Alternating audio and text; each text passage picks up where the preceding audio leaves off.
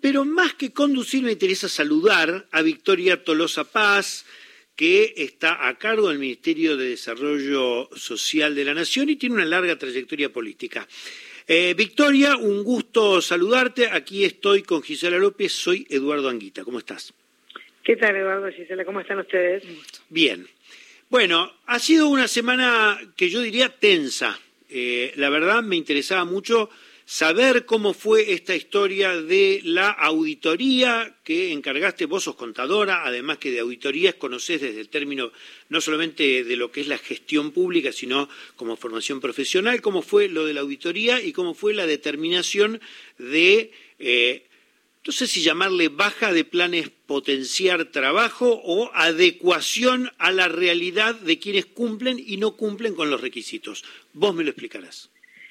Bueno, Eduardo, mira, en principio mm, tuvimos una semana, comparto la mirada tuya de, mucho reclamo en función de, lo que está pasando con el potencial trabajo de un sector, hay que también aclararlo, de un sector minoritario que eh, se concentra bajo la denominación de unidad piquetera y que es un frente de agrupaciones de izquierda que vienen a la puerta del ministerio en esta última oportunidad con una campe que no compartimos, fundamentalmente porque no es ninguna novedad que desde el 22 de noviembre hicimos un esfuerzo muy grande, digo, hicimos quienes estamos en el ministerio y fundamentalmente los titulares del Ponte de Trabajo para adecuar un gran programa de transferencia de recursos para la inclusión sociolaboral de todas aquellas personas que no tienen trabajo registrado en la Argentina, adecuar ese gran programa a esta exigencia que es poder tener certezas, primero, de que la persona que estaba percibiendo el potencial de trabajo realmente esté consciente de esa situación y tenga obviamente para yo tener la tranquilidad de que eso está ocurriendo después de haber recibido una enorme cantidad también de denuncias y de desmanejo del potencial de trabajo es que definimos establecer y en acuerdo con la mesa de la UTEP una validación de identidad que es ni más ni menos que entrar a una página web, poner el número de documento, sacar la cara al telefonito móvil y poder obviamente validar datos con RENAPER y a partir de allí se despliega un formulario base para saber si esa persona tiene primaria, tiene secundaria, qué oficio sabe hacer, a qué se dedicó este, sus, sus meses o sus años previos al potencial trabajo y a partir de allí rediseñar la política pública. Fue un éxito porque en 60 días, del 22 de noviembre al 15 de enero, que es cuando hicimos el primer corte, se habían validado los datos más de 1.200.000 personas. Y allí empezó, obviamente, eh, el efecto de, la, de aquellas personas que no habían hecho el trámite, que era la suspensión del pago del 50%, que fue lo que ocurrió con el pago de febrero. Entonces hubo 154.000 personas que si no validaron ya tuvieron un primer mensaje en el bolsillo, que ya no cobraron 32.000 pesos, sino 16.000, y a partir de allí seguimos invitando a todos los sectores porque ahora sí opera la suspensión con liquidación en cero. Ya este mes se liquida en cero, ¿cuántos? 100.000, porque hubo 50.000 que vinieron al ministerio a validar, el ministerio, a las oficinas, a los centros de desarrollo. Ah, te interrumpo ahí, te interrumpo un segundo porque esto me parece muy importante. Entonces no son, fueron, fueron 100.000 los que no cumplieron los requisitos, pero de esos 100.000 ya la mitad fue a validar. De los 150.000 que anuncié ah, el 15 de enero, sí al 15 de febrero, que eran los primeros 30 días, siempre decimos que sigue abierto la posibilidad de validar. Sí. Hay gente que tiene problemas y los entendemos, le robaron el celular, no tiene crédito, no tiene wifi, vive en la vulnerabilidad, tiene solamente el potenciar y no le queremos complicar la vida a esa persona. Queremos que esa persona entienda que le hemos dado un tiempo suficiente desde el 22 de noviembre para acercarse a cualquier oficina, para ir a la casa de un compañero de su propia unidad de gestión, para ir al punto digital, para ir a la municipalidad más cercana, para venir a la puerta del ministerio, pero hay muchas instancias para poder validar los datos. Entonces, de esos 150.000, 50.000 ya cumplieron con ese... 50.000 cuando mi abuela decía el órgano más sencillo del ser humano es el bolsillo, ¿cuándo lo hicieron? Cuando vieron, track, el descuento del bueno, 50%. Bueno, pero, pero ¿Sabes por qué te lo, sabes por qué te interrumpí este, no por no por maleducado, sino porque yo me quedé con una frase de Eduardo Beliboni que no tengo nada en contra de la frase, pero digo qué raro. Eh, que él decía algo así como, eh, auditar desde una computadora es muy fácil, hay que ir a auditar al comedor o a la cooperativa. Y entonces parece interesante. Bueno, lo que vos estás diciendo es que la forma de auditar se hizo también con una aproximación de esa persona a un punto mucho más cercano posiblemente que la sede del ministerio en la 9 de julio y Moreno, este, sino otros lugares donde podía ir o puede ir en todos los municipios. Pensemos que de los 100.000 que aún faltan validar, y empezamos, lo queremos encontrar claramente en tanto sean personas vulnerables, sin empleo registrado y que cumplan los requisitos. Acá ya empieza a aparecer otro tipo de preguntas, que es que si esas personas no aparecen, puede haber distintas situaciones, o que la persona realmente con ese DNI no sepa que alguien se apropió de su identidad, que es una de las denuncias que se han hecho suele potenciar el robo de identidad de personas pobres para quedarse obviamente con el recurso del Estado Nacional de este gran programa, que esa persona haya entregado hace un tiempo, en todo caso la tarjeta ya a un puntero, a un intermediario, a alguien que operaba como una suerte de yo le traigo el potenciar y ya no tiene más ganas de tener esa vinculación, por tanto no valía para no acrecentarle las cuentas a esa intermediación. O tres, que efectivamente puede pasar, y por eso siempre lo dejamos abierto, que la persona tenga tantas dificultades que realmente se le hace muy complejo y le vamos a dar obviamente que da todavía este, un tiempo más. ¿Un tiempo más es ya tienen una fecha establecida o todavía no? Porque la norma es muy clara. Primer mes 50%, eso ocurrió el 15 de enero. 15 de febrero, segundo mes que seguimos teniendo prórroga, ya se paga en cero. Es ah. como una cosa que es inactivo, o sea, está en la nómina del potencial pero se liquida en cero. El mes que viene ya es baja definitiva y no puede volver a ingresar al programa por seis meses. Esto es el Estado te dio la oportunidad en noviembre, en diciembre, en enero, en febrero y en marzo. Victoria Tolosa Paz, tengo una última pregunta sobre este tema y después quiero eh, que me hables sobre lo que pasó ayer en Mateo 130. Pero antes una pregunta porque es tu área específica y es un tema que a todos nos aqueja. A algunos les aqueja, les aqueja el estómago y el bolsillo y a otros eh, la política, los sentimientos, las convicciones. La última pregunta es la siguiente con el presupuesto tan ajustado que tiene el ministerio que vos estás al frente. ¿Hay posibilidades de auditar otras áreas para que ciertos gastos que tradicionalmente en ese ministerio han sido inflados, Victoria, inflados? Compra de leche, compra de alimentos, reparo de... Hay mucho dibujo, entonces te pregunto, paralelamente a esta auditoría, ¿hay otras auditorías en marcha? Mira, este, llegué al ministerio con una premisa, que es que para poder llegar a darle cobertura, asistencia y contención a los más vulnerables de la Argentina, había que entrar a un ministerio que tiene un presupuesto muy importante, de más de un billón de pesos para este 2023, en donde el 90% de ese billón se va entre los 590 mil millones de pesos del potencial trabajo y más de 490 mil millones de políticas alimentarias, había que saber que había que buscar allí un ordenamiento de las cuentas públicas, no para ahorrar, no para ajustar, sino para poder redistribuir en personas que estoy convencida aún no llego.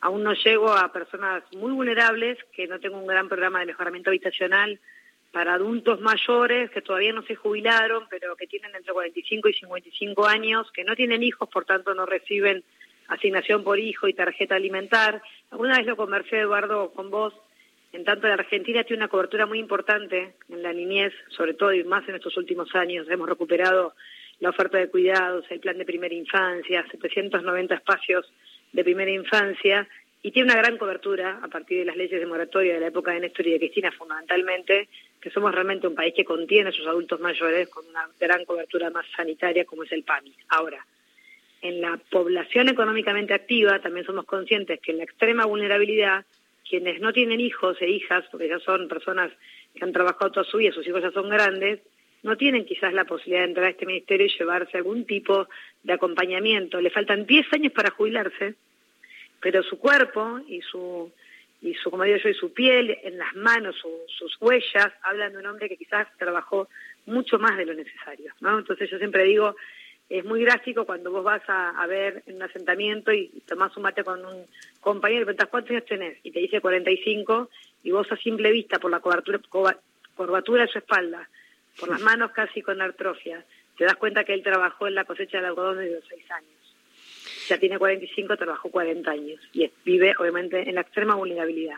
En esos casos este ministerio hoy tiene muy pocas posibilidades de llegar con una asistencia concreta, con una mejora habitacional, un acompañamiento a una vida porque si no cuidamos los recursos son limitados, aunque son muy importantes, y nos impiden hacer nuestra tarea. Este es el Ministerio de Desarrollo Social, tiene que desarrollar capacidades en aquellos que no tienen trabajo, pero también tiene la enorme responsabilidad de estar al lado de los indigentes, de aquellos que ya no tienen capacidades quizás productivas como tuvieron en su época más productiva, pero que también por eso necesitan como nadie del acompañamiento del Estado. Victoria, yo, yo eh, interrumpirte cuando vos estás explicando esto que todos deberíamos tener en claro, eh, interrumpirte me da un poco de vergüenza, pero quiero, quiero ser insistente en la pregunta.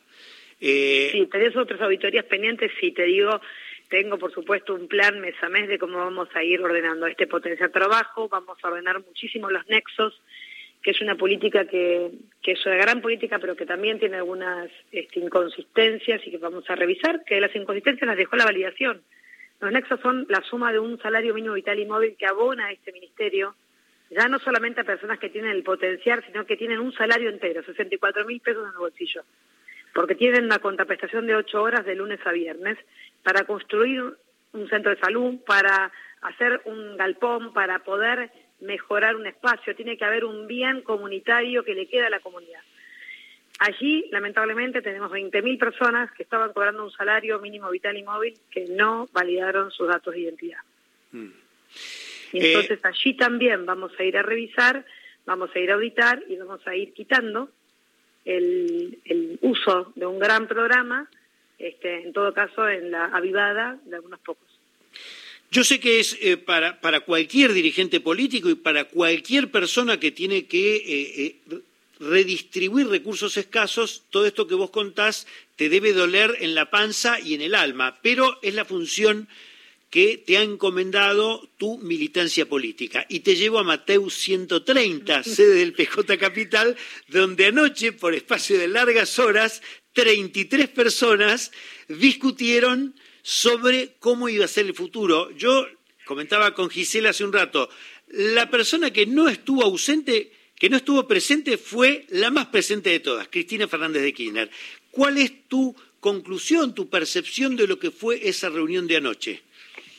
Sí, comparto, con vos, Cristina. Yo siempre digo, hace poquito estuve en Salteo, Cristina siempre está.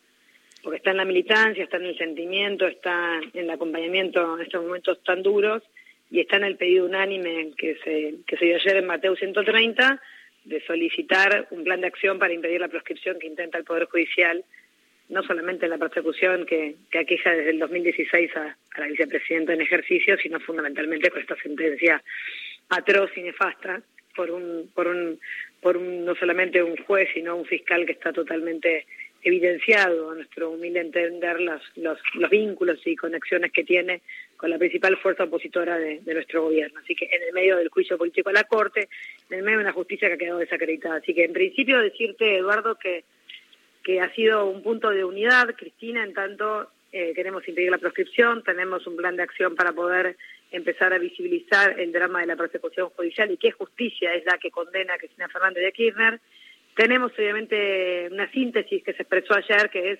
todos sentimos la importancia de la unidad de nuestro frente político, pero también sentimos la necesidad de expresar que es una unidad en la diversidad, que no tenemos por qué pensar todos lo mismo, que sí. Muy importante. Perdóname, subrayo, subrayo simplemente. Muy importante eso, muy importante. Unidad en la diversidad y que nadie se sienta perseguido, ni mancillado, ni menos que nadie.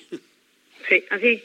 Y eso me parece que fue muy sano y fue muy saludable porque fue un marco de respeto en donde se dijeron cosas duras en términos de que no fue una charla donde cada uno fue a cuidar qué decía para, para que no se filtre, sino fue, fue dura en términos de que cada uno pudo expresar su verdad relativa. También estuvo muy presente Néstor en muchos de los que tomaron la palabra, ¿no? la verdad relativa que decía Néstor y la enorme capacidad de sintetizar entre todos nosotros, porque está la síntesis de querer seguir siendo todos y cada uno que estábamos ahí, parte del frente de todos. Esto quiere decir que hay más acuerdos o coincidencias que disidencias. Victoria, también hay que marcarlo. La última, porque sé que vos estás ocupada y nosotros tenemos que seguir con alguna otra entrevista.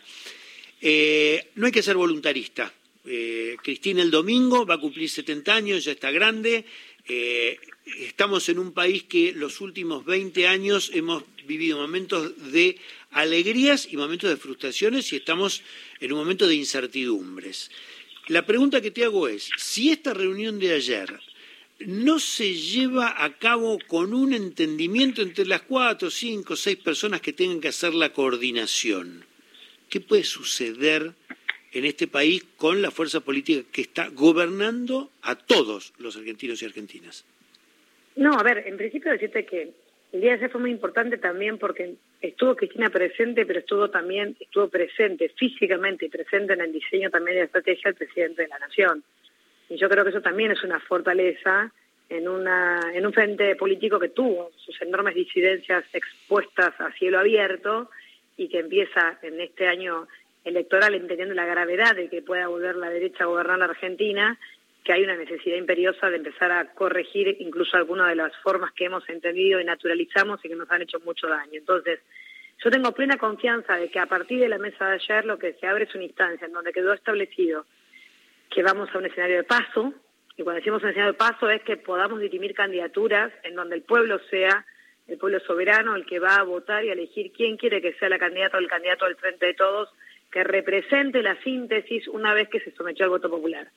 Una vez que se sometió a que el pueblo diga que le gusta más fulano que fulana y que quiere los próximos cuatro años ser conducido por esa mujer o ese hombre. Es un paso enorme en materia de democracia, de participación de nuestro frente político, 40 años de democracia. Creo que hacemos un enorme trabajo quienes venimos diciendo que las diferencias a cielo abierto tienen que poder ser reflejadas en un marco de acuerdo, estratégico con candidaturas diversas. Quienes están este, enamorados de algún candidato que puede parecer muy radicalizado en estos frentes políticos, yo digo Juan Grabois, por ejemplo, ha dicho, quiero ser candidato a presidente. Pero bueno, genial que venga Juan Grabois y que haga una propuesta sobre tierra, techo y trabajo, tres ideas para la Argentina que dice que las tiene y que bueno, que vaya a buscar lo que él dice tener para querer ser candidato y poder obviamente trabajar en un esquema consensuado si es lo que nosotros creemos. Lo que sí estamos convencidos, no todos, ¿eh? porque hay muchos que creen que tiene que haber un candidato o candidata única, pero lo que sí quedó claro ayer, y esto fue parte del documento, es que vamos a iniciar el paso en donde los candidatos a presidente o a presidenta se legitimen con el apoyo del pueblo. Y creo que eso es un paso enorme. No sé hace cuánto que la Argentina no elige un presidente peronista votado o salido de una instancia primaria, abierta. Néstor no estaba dentro, ¿te acuerdas que eran listas? Pero no importa, fue un proceso popular donde había distintos peronismos, por adentro, por afuera, pero en definitiva lo más este, mm, lo más cerca de la memoria que nos están escuchando fue Néstor en una lista con Rodríguez en otra, si bien no dirimían candidaturas, por el peso obviamente de aquella elección donde había muchos candidatos, el que ganaba entraba a la general y luego se iba a la segunda vuelta, que fue la aquella discusión de Kirchner y yendo un balotaje contra Menem, Menem finalmente se baja. Tenemos la última interna Menem Casero, no hubo más internas eh, en donde la selección de estos candidatos. ¿Y por qué surge esto? Porque no hay ningún candidato que le pueda garantizar al frente político una superación de más de 40 puntos en la primera vuelta, ¿se entiende? Por tanto, todos los escenarios, todos, todos, todos y cada uno de los escenarios que vamos construyendo, damos cuenta que para juntar esa masa tenemos que ser capaces de ampliar y participar este, con una enorme participación de la ciudadanía, movilizar a nuestros votantes que en la última elección no fueron a votar desencantados, que no fueron a votar enojados con la pandemia, con muchísimas frustraciones que hoy también tiene la política en una, en una crisis no solamente de representación, sino una crisis económica y social que la Argentina vuelve a atravesar después de haber tropezado otra vez con una piedra tremenda que es el neoliberalismo, las políticas de endeudamiento, de exclusión, de cierre de fábricas, de industrias y de pérdida de poder adquisitivo del salario, de los trabajadores, de la mamá de la UH, de los jubilados y pensionados, bueno, cómo no entender que es ampliando, que es generando una mística, obviamente, que vuelva a generar esperanza en nuestro pueblo, que es como pensamos atravesar estos meses que vienen, lejos de las críticas, lejos de, de no hacerse cargo del gobierno del que somos parte todos y lejos, por supuesto, de cualquier atisbo de pesimismo, porque yo soy una tremenda optimista, como me conoces, Eduardo. lo transmitís, lo transmitís en cada frase. Te mando un abrazo, Victoria. un beso enorme, que tengan muy buenas tardes. Gracias, gracias. Victoria Tolosa Paz. Qué, qué interesante escuchar eh, el análisis político. Más que opinión, ella tira datos que te hacen pensar, más allá de que ella opine de tal cosa o de tal otra, te está diciendo una cantidad de cosas. Y vos fíjate que cuando uno piensa en el calendario, las pasos son en agosto, pero en, junio ya tienen que estar todos los candidatitos y candidatitas, tienen que estar eh, lavados y planchados, ¿eh? Así que el calendario empieza a correr. Y hablando del calendario, fíjense, el 25 de... Yo le mencionaba a Filmus cuando asumió Néstor Kirchner. 20 años se van a cumplir este 25 de mayo. Yo me siento igual, ¿eh? Igual de tonto, digo. bueno, bueno. Nacional, todo el año. Verano 2023. La radio pública. WhatsApp de oyentes. 11 3 870 7485. WhatsApp nacional